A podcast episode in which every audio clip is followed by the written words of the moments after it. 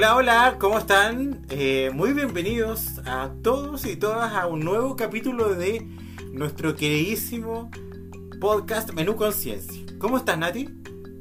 Hola Rodrigo, todo súper bien por aquí, gracias. ¿Y tú? Yo estoy súper contenta, eh, bueno, porque los días están más soleados acá ya en la región de Valparaíso.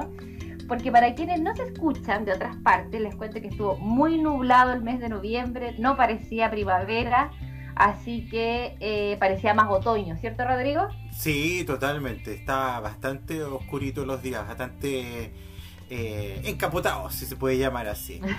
Y eh, bueno, y ya, ya como estamos finalizando la primavera en esta zona y estamos entrando en el verano, bueno, como que nos dan más ganas como de salir a pasear, a disfrutar del, del, del campo, del aire libre, salir a andar en bicicleta, hacer deporte.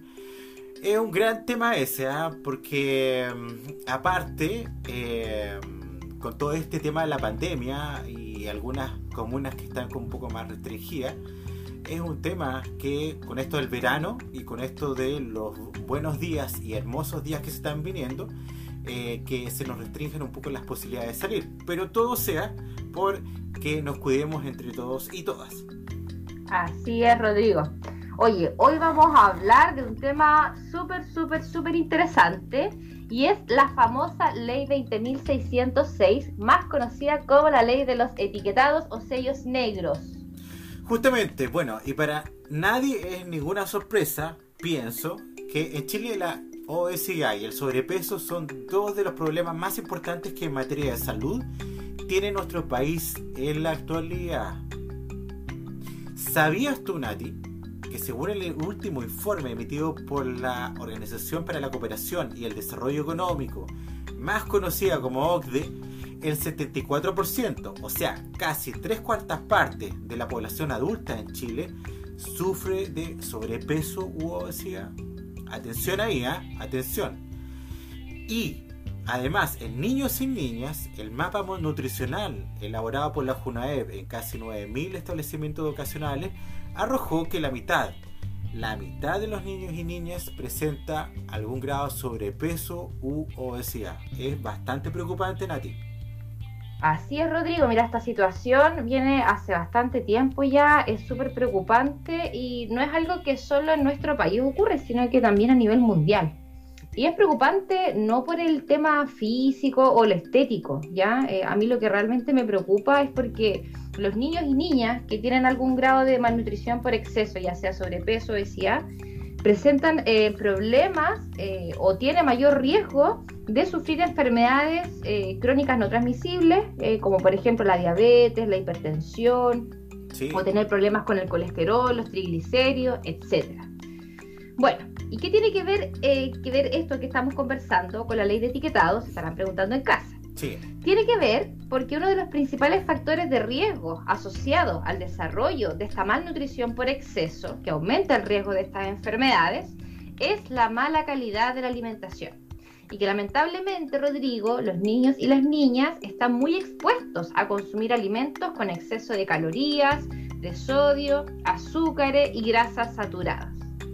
Justamente Nati, porque muchas veces a mí me ha pasado, mm, eh, no pocas, en no pocas oportunidades, en los cumpleaños o de colación, como premio o en cualquier actividad, les damos a los niños y niñas un dulce, una galleta, una papa frita.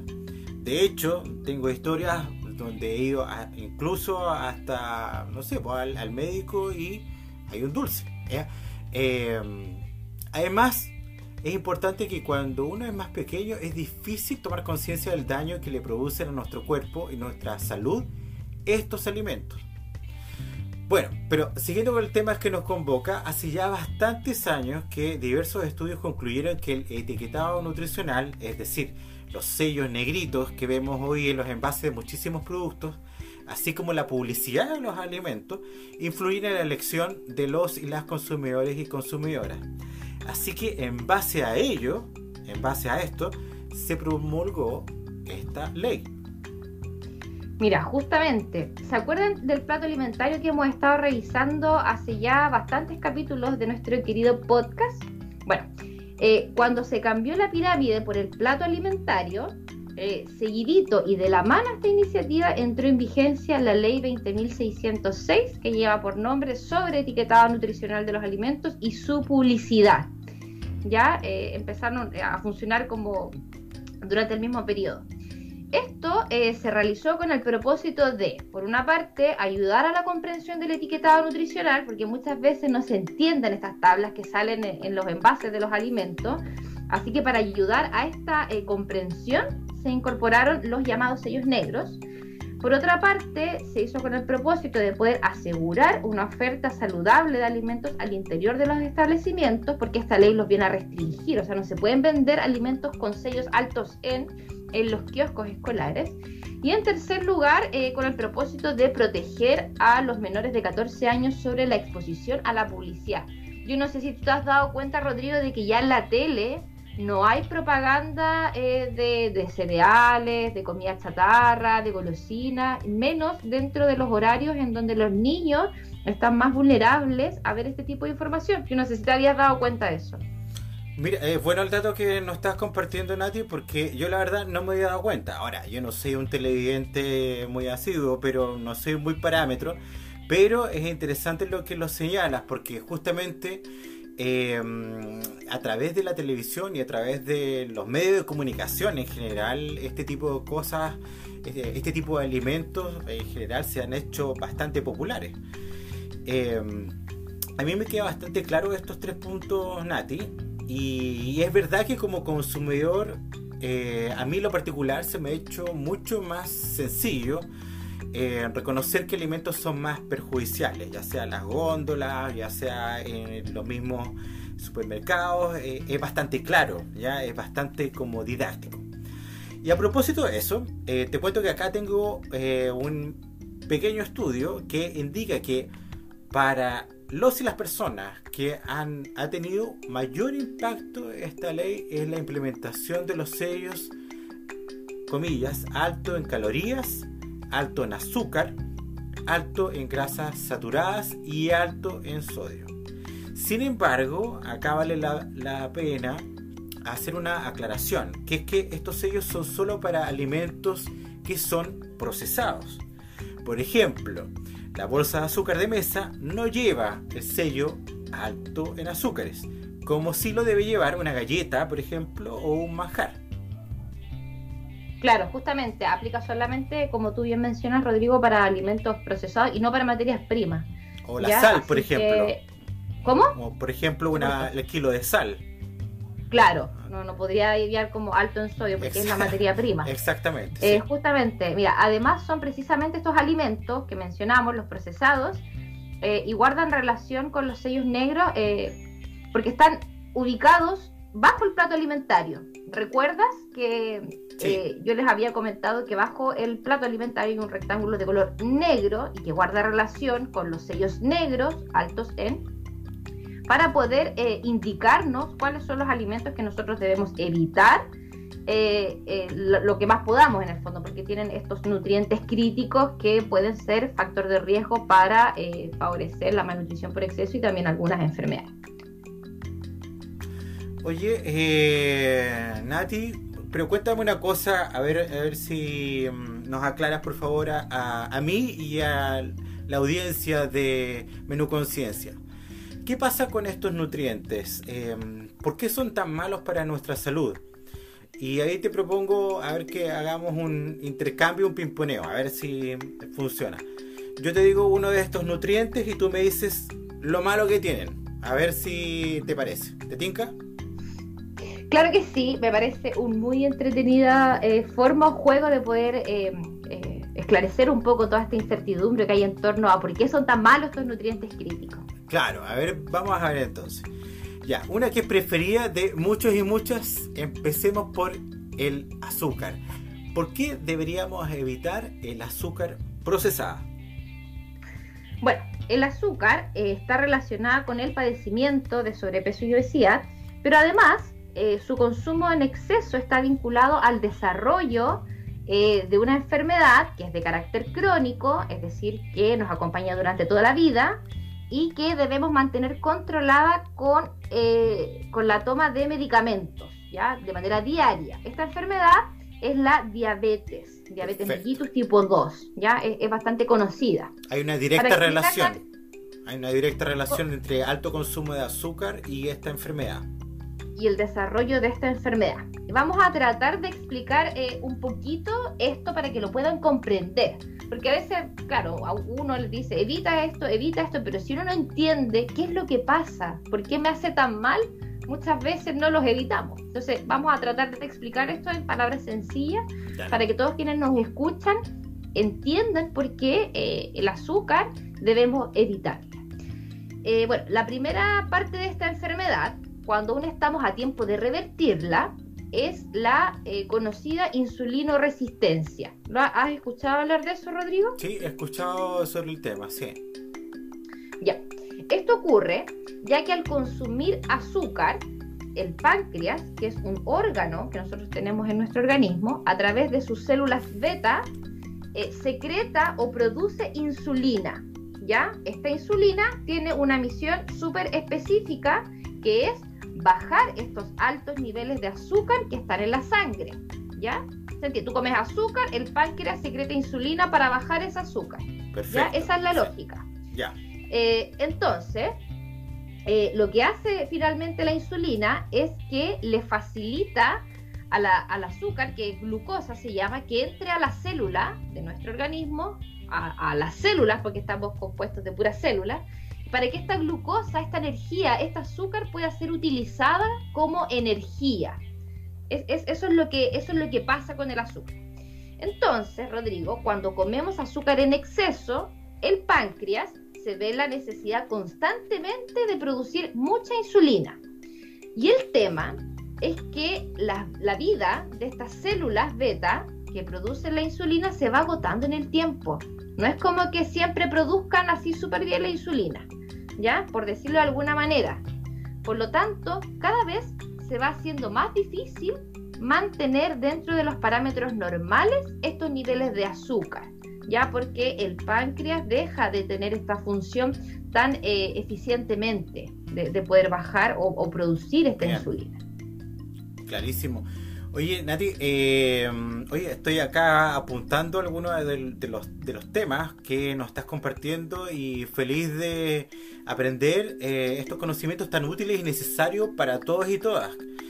entonces, ya me quedó absolutamente claro que hay que evitar alimentos con azúcar procesada porque es clave para cuidar nuestro páncreas y no enfermarnos, que es lo más importante.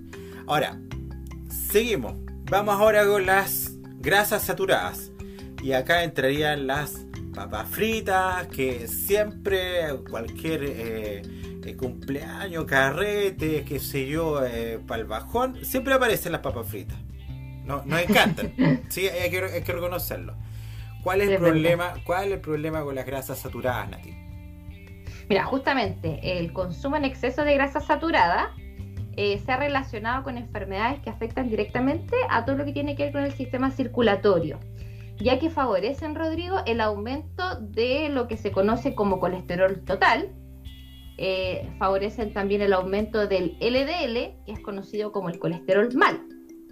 Además, el exceso de esta grasa saturada va a favorecer la acumulación de colesterol en las paredes de las arterias. Eh, esta acumulación de colesterol eh, recibe el nombre de placa aterogénica y está formada principalmente por células muertas y colesterol. El tema con esta placa es que a medida que yo consumo más grasas saturadas, va aumentando su tamaño.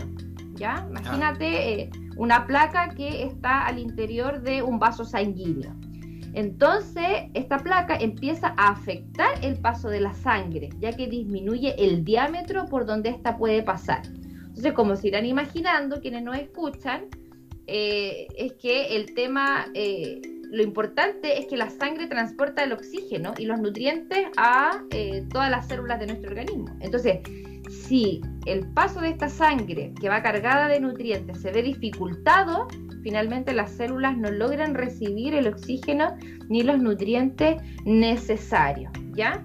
Esto, eh, este escenario en general va eh, a aumentar el riesgo de que las personas puedan sufrir eh, problemas, como te mencionaba, relacionados al sistema cardiovascular como por ejemplo la aterosclerosis o todo lo que son los accidentes cerebrovasculares, incluso Rodrigo los ataques al corazón. Yo creo que estas son razones suficientes como para evitar el consumo de eh, alimentos que son altos en grasas saturadas. Sí, ya me quedó absolutamente claro y yo espero también que la audiencia también le haya quedado así, pero clarísimo de los problemas que acarrea eh, este tipo de alimentos altos en grasas saturadas. Provocan problemas y muchos problemas. Así que, eh, a ver, eh, Natalia, vamos con el siguiente. ¿Qué ocurre con estos alimentos que llamamos altos en sodio? ya, este también es un tema interesante. Eh, cuando aumentan, Rodrigo, los niveles de sodio en la sangre, esto, esta situación de, mucho sodio en la sangre es detectado por nuestro cerebro, ya que es uno de los órganos más importantes de nuestro organismo. Eh, y el cerebro, con toda su genialidad, ya manda información al riñón, que es el órgano donde se produce la orina, vuelva a reabsorber el agua hacia el organismo con el propósito de poder disminuir la concentración de sodio en la sangre. ¿Se entiende? Sí, perfecto. Ya. Entonces, como hay un mayor volumen al reabsorberse esta sangre nuevamente al organismo, va a aumentar la presión en las arterias. Y obviamente aumenta, eh, eh, ¿cómo se llama? La presión arterial eh, en los vasos sanguíneos. Y esto ocurre en reiteradas ocasiones, porque por lo general las personas tienen dietas altas en sodio. Entonces el cerebro constantemente detecta esto, manda la información, se reabsorbe y aumenta nuevamente la presión de la sangre. ¿Ya? Eh, y esto aumenta el riesgo enormemente de sufrir infartos y accidentes cerebrovasculares. No, o sea, puro problema entonces ahí con, con, con los altos en sodio. ¿no? Tampoco me gustó mucho, entonces está bien que sepamos claramente en el etiquetado, perdón, eh, de dónde procede o por qué, cuál es su característica como alimento. Hablamos de puras enfermedades muy presentes en la sociedad y que comiendo bien, consumiendo agua, es importante eso, no descuidarse, ¿ya? Consumiendo agua y las porciones adecuadas podemos evitar o bajar su incidencia en la población. No quiero despedir este, capítulo de hoy, Nati, sin antes agradecerte a ti por tanto conocimiento entregado en este capítulo y por compartirlo de manera tan didáctica. Me quedó muy claro por qué se debe evitar lo que más se pueda consumir alimentos con cada uno de estos sellos. Esa es la idea, Rodrigo. En verdad, yo siempre muy feliz de poder aportar, porque claro, a veces dice, ay, los nutricionistas son tan restrictivos que no te dejan comer nada, pero todo tiene su razón de ser, pues, ¿ya? Y obviamente acá estamos hablando de excesos, ¿ya? Eh, el tema de eh, consumir sodio en exceso, grasa saturada en exceso, azúcar en exceso, es lo que eh, pudiera enfermarnos y, traer todo esto. Por eso que es bueno que tener como esas banderitas rojas que el, alimento en el fondo te diga, ok, puedes comerlo, pero esto es alto en sodio, esto es alto en grasa saturada. A mí me parece súper bien. Y lo bueno es que todos y todas podamos entenderlo, ¿ya? Eh, esto eh, realmente no se trata de estar flacos, gordos, no es algo estético, sino que eh, podamos vivir una vida lo más sana posible. Ya podemos de repente comer un helado o comer unas papas fritas, pero eh, también debemos consumir, cumplir con la recomendación de fruta, verdura, agua, legumbres. Tenemos que llevar una alimentación equilibrada, que no sea restrictiva y que no favorezca los excesos. Ya eso es lo realmente importante eh, para que podamos tener una buena salud, como digo. Por mi parte, ahora eh, también me voy a despedir. Un abrazo a todos y a todas. Y la próxima semana vamos a hablar acerca de... Rodrigo, ¿tú tienes esa información? Eh, sí, me parece que tengo esa información, Nati. Me gustó mucho lo que dijiste recién sobre esto de llevar un equilibrio, una dieta balanceada, me, me, hizo como harto sentido. Y eh, en el próximo capítulo vamos a conversar sobre algunos prototipos que tienen que ver con que han realizado el CREAS, ¿no? ¿Es así? Exacto. Ya. Vamos a eh, explicar cuáles son los parámetros más o menos que, establece esta ley y en base a eso vamos a, o voy a compartir con ustedes algunos eh, prototipos de alimentos saludables que se han desarrollado en CREAS y que quizás uno pudiera pensar que si los ve o los prueba pudiera ser algún alimento alto en, pero la verdad es que eh, son alimentos súper nutritivos y vamos a hacer un poco esa relación. Buenísimo, me, gustó harto esa idea de, relacionar eh, esto que, pasa con la ley con aquellos prototipos que están, saliendo al mercado. Así que, súper, Bonati.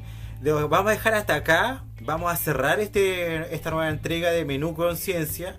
Les mandamos un abrazo grandote. Que cuídense, cuiden a los suyos también, a los demás y la próxima semana nos estaremos escuchando nuevamente. Un gran abrazo, abrazo y chao, chao. Chao, chao, nos vemos.